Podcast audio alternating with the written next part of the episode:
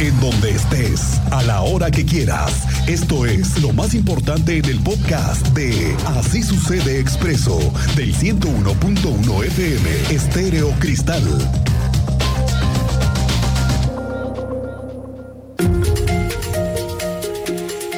Esta noche es la más mexicana de todas las del año. El centro histórico recibe a miles de queretanas y queretanos que escucharán, por cierto, hoy el primer grito que le toca dar al gobernador Mauricio Curi. Miles están asistiendo a los eventos masivos que se desarrollan en Querétaro. Es el caso de anoche. El Tri estuvo el concierto a reventar anoche en el Querétaro Centro de Congresos. Un super concierto, ¿eh? el que dio ayer Alex Lora por más de tres horas gratis en el Querétaro Centro de Congresos. Hoy está mantequilla y un gran talento que tenemos en Querétaro y que nos hace revivir al Divo de Juárez, Juan Gabriel, esta noche, para los que les gusta divertirse, y el bailongo, Alberto Águila, la voz gemela de Juan Gabriel, estará en la fiesta previa a la ceremonia del grito de independencia, que será a las 11 de la noche. Luego la banda Limón y así la fiesta hasta la madrugada de hoy. Habrá operativos por todas las calles. Me cuentan que los uniformados de la Policía Estatal y de la Policía Municipal de Querétaro no tuvieron descansos, ¿eh? Y están casi todos los elementos al resguardo de las fiestas esta tarde-noche y de esta madrugada. La secretaria de Gobierno, Guadalupe Murguía, informó que hoy 15, con motivo del grito, no habrá, no habrá ley seca en Querétaro. Explica que la decisión se debe a que hay muchos turistas y las fiestas patrias son buenos días para los restaurantes y negocios en Querétaro y hoy día es necesario abonar a la recuperación y reactivación económica tras más de dos años de pandemia.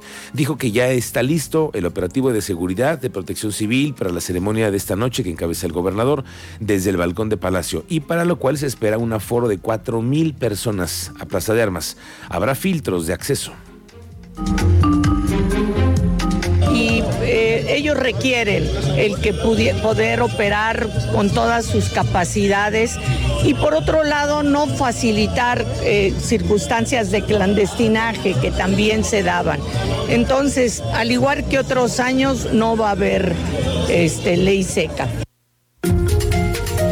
Esta mañana le contaba, esta semana le contaba que ya se decidió que sí o sí habrá fotomultas. La medida es para evitar tantos accidentes desafortunados en el anillo vial Junípero Serra, porque cuando no hay tráfico, es decir, pues en las noches, salen los correlones y los pilotos que andan echando carreritas en esa zona. La medida contempla instalar nuevos arcos de seguridad con cámaras de vigilancia, pero también con sistemas de detección automática de velocidad y generar multas directas sí, multas directas a tu casa.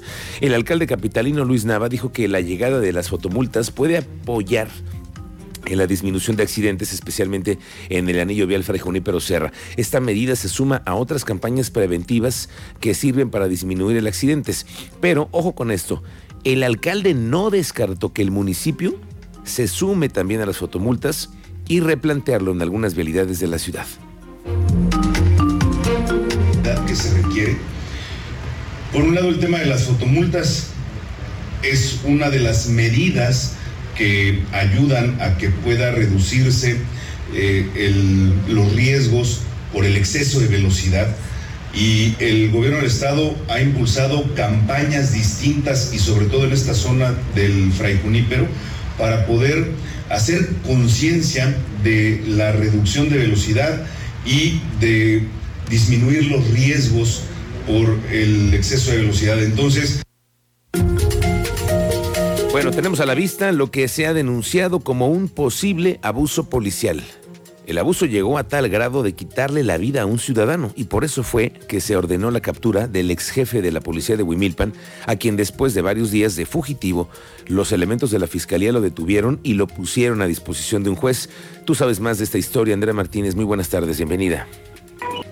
¿Qué tal, Miguel Ángel? Muy buenas tardes y también a toda la audiencia. Pues así es, el exsecretario de Seguridad Pública del municipio de Huimilpan, Edgar Villa Osorio, ya fue vinculado a proceso por el delito de homicidio calificado. Así lo dio a conocer la magistrada presidenta del Tribunal Superior de Justicia, Mariela Ponce Villa. Esto luego de los que se logró su detención la semana pasada en el municipio de San Juan del Río tras la muerte del joven Daniel Franco Miranda de 27 años por un supuesto abuso policial. Y bueno, de esta manera la magistrada reveló que en la audiencia inicial el juez de control determinó un plazo de investigación complementaria de tres meses. Escuchamos justamente esta información que nos compartía el día de hoy la magistrada presidenta del Tribunal Superior de Justicia. Bueno, ya, ya estaba vinculado uno de ellos a proceso, se, ejecuta la orden de aprehensión por lo que respecta a la segunda persona y de igual manera ya se le vinculó a proceso, está en prisión preventiva oficiosa y aquí si no mal recuerdo fueron tres meses de investigación complementaria. Como ya escuchábamos a la presidenta, eh, señaló que al imputado se le dictó prisión preventiva oficiosa mientras se lleva a cabo la investigación complementaria. Hay que recordar, bueno, que además de Villa Osornio, otro elemento policial de Willipan también ya fue vinculado a proceso, pues a ambos se les acusa de haber causado la muerte del joven Daniel Franco, quien falleció después de haber sido detenido. Esta fue la información, Miguel Ángel. Gracias, Andrea Martínez. Estamos pendientes de este asunto. Bueno, en el primer trimestre del 2023 del año que entra debe de entrar en funciones la policía de proximidad en toda la ciudad. Así lo explica Giovanni Pérez, el secretario de Seguridad Ciudadana, donde se ha dado por bloques la capacitación de elementos policíacos en todo el territorio queretano. El compromiso es que se cuente con una policía nueva, con cercanía y con un buen trato ciudadano.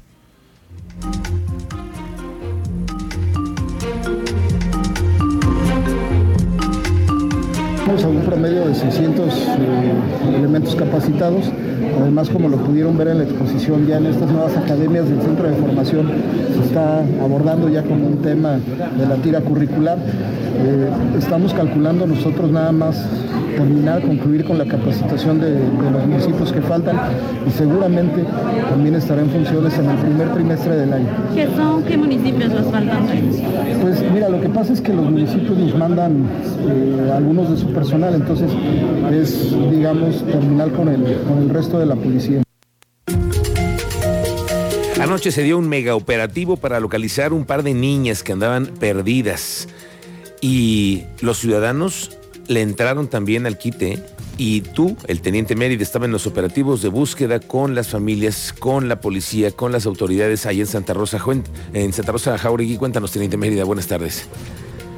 Muy buenas tardes, Miguel Ángel. Buenas tardes a nuestro auditorio. En efecto, cerca de las 11 de la noche se activó la búsqueda de dos menores, una de 11 y otra de 14 años, porque se habían reportado como desaparecidas sus madres denunciaron ante la fiscalía que ellas se encontraban desaparecidas después de las 8 de la noche. Se montó un operativo junto con la policía municipal y un club de camionetas de la zona y se peinó los alrededores de los domicilios hasta que cerca de las tres y media, casi las 4 de la mañana, fueron localizadas las jóvenes en la comunidad de Montenegro. Ellas tienen su domicilio en Hacienda Santa Rosa, para el día de hoy tuvieron que ser citadas para declarar ampliar la información y saber si se encontraron bajo peligro en algún momento y de no ser así pues se cerrará esa intervención por parte de las autoridades. Miguel Ángel, detalles más adelante. Gracias, gracias teniente. En la búsqueda hasta las casi 4 de la mañana.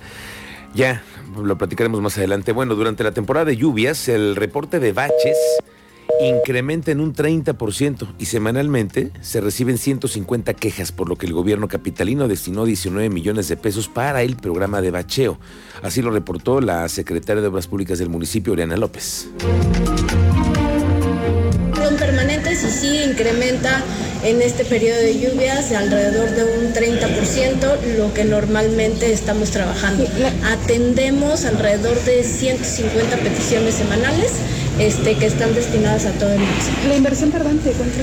El, el contrato de bacheo lo tenemos de por casi 19 millones de pesos y dura todo el periodo de, de lluvias. Pues bueno, nos enfocamos obviamente a los reportes ciudadanos. Nosotros pedimos insistentemente que nos reporten al 070, son nuestros ojos, no tenemos nosotros este personal suficiente para estar en todas las calles, pero todo lo que nos llega tratamos de atenderlo lo antes posible, justo con esta intención. Oiga, no sé si sabía que la Secretaría de Gobernación a través del Consejo Nacional para Prevenir la Discriminación emitió un comunicado donde informa que deben de ser respetados los derechos a la educación y al libre desarrollo de la personalidad de niños, niñas y adolescentes en instituciones. Esto con respecto al tema de la apariencia de los estudiantes y la apariencia física también está involucrado en ella. ¿eh? Fíjese que la secretaria de Educación Martelena Soto dice que en Querétaro no hay impedimento para que los alumnos puedan acudir a las escuelas con el cabello largo, corto, pintado, hombres, mujeres. Dice que es una determinación que cada quien tiene en casa y en la escuela. Insisto, esa es una determinación de los propios padres y tendrán que platicarlo. Bueno, será la sugerencia que lo platiquen con los, con los maestros, pero la verdad es que no hay una disposición en sentido contrario.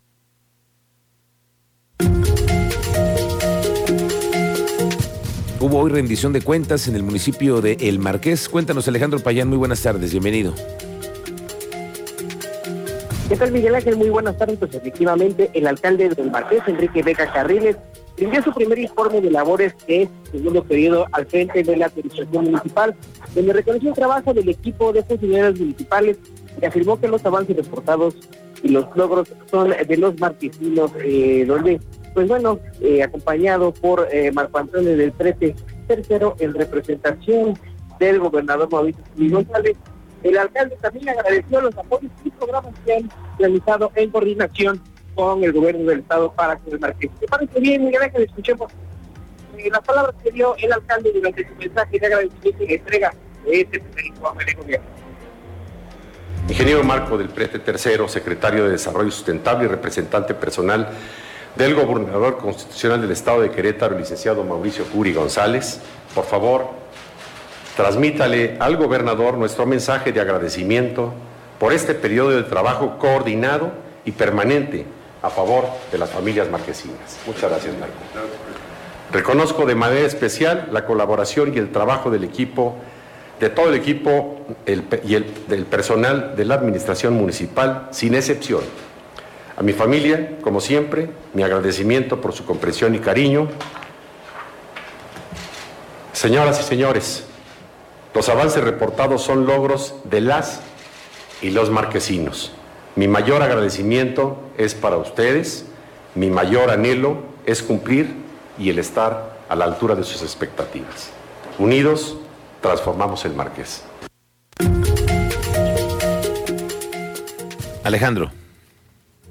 Payán, dijo Payán, Miguel Ángel, Sí, Alejandro eh, Payán. déjame comentarte que en ese sentido el alcalde marquesino destacó los logros más representativos como la profesionalización más y mejor equipamiento, equipamiento para la policía, el fortalecimiento de tecnología, la coordinación interinstitucional y una inversión de 120 millones de pesos en materia de seguridad. Además de que una de las principales tareas de su gobierno ha sido precisamente apuntar las tareas de prevención y de protección civil. Y en materia educativa hizo una apuesta importante, destacó que se han entregado 7.666 becas educativas a estudiantes de todos los niveles con una inversión de 11 millones de pesos, fortaleciendo el programa de apoyo al transporte, además de facilitar actividades productivas e impulsar la reactivación económica en el municipio, entre otros aspectos que destacó el día de hoy el alcalde Enrique Vega en su informe, Miguel Ángel. Gracias, Payán Alejandro. Nos vemos. Estamos pendientes. La 1 Buenas con tardes. 17.